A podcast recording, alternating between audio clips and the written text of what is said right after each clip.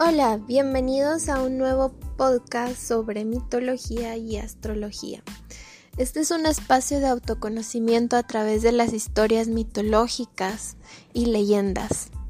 Así que acompáñenme a otro episodio más sobre Dédalo e Ícaro. Dédalo era el arquitecto, artesano e inventor muy hábil que vivía en, en Atenas aprendió su arte de la misma diosa Atenea. Era famoso por construir el laberinto de Creta e inventar naves que navegaban bajo el mar. Se casó con la mujer con una mujer de Creta, Ariadna, y tuvo dos hijos llamados Ícaro y Apige. Su sobrino Talos era su discípulo. Gozaban del don de la creación. Era la clase de hijo con que Dédalo soñaba pero pronto resultó más inteligente que el mismo Dédalo. porque con solo 12 años de edad inventó la sierra? Inspirándose en la espina de los peces, sintió mucha envidia de él tras compararlo con su hijo.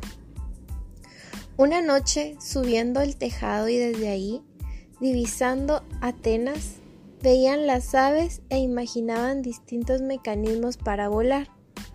Ícaro se marchó cansado y después de engañar a Dédalo, a Talos, lo mató empujándole desde lo alto del tejado de la Acrópolis. Al darse cuenta del gran error que había cometido, para evitar ser castigado por los atenienses, huyeron a la isla de Creta, donde el rey Minos los recibió muy amistosamente y les encargaron muchos trabajos. El rey Minos, que había ofendido al rey Poseidón, recibió como venganza que la reina Pasifae, su esposa, se enamorara de un toro. Fruto de ese amor nació el Minotauro, un monstruo mitad hombre, mitad toro.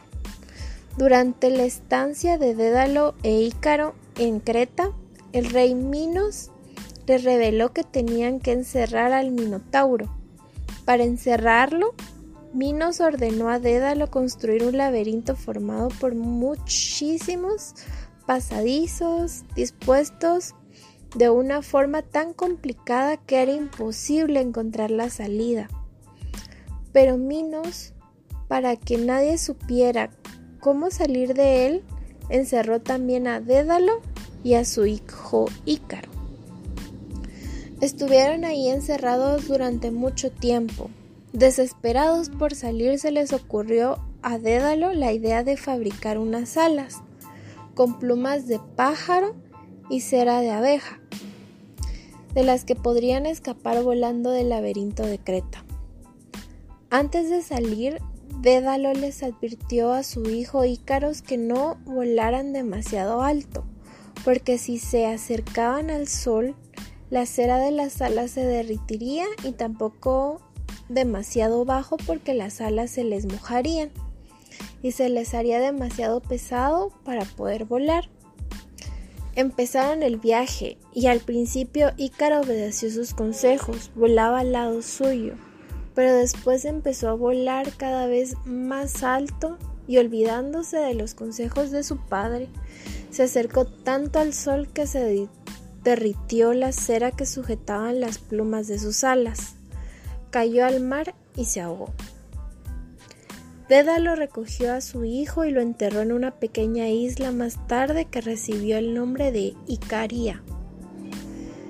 Después de la muerte de Ícaro, Dédalo llegó a la isla de Sicilia donde vivió hasta su muerte en la corte del rey Cócalo. Esta historia nos habla sobre cómo el ser humano puede tener la capacidad de crear y salir de cualquier dificultad.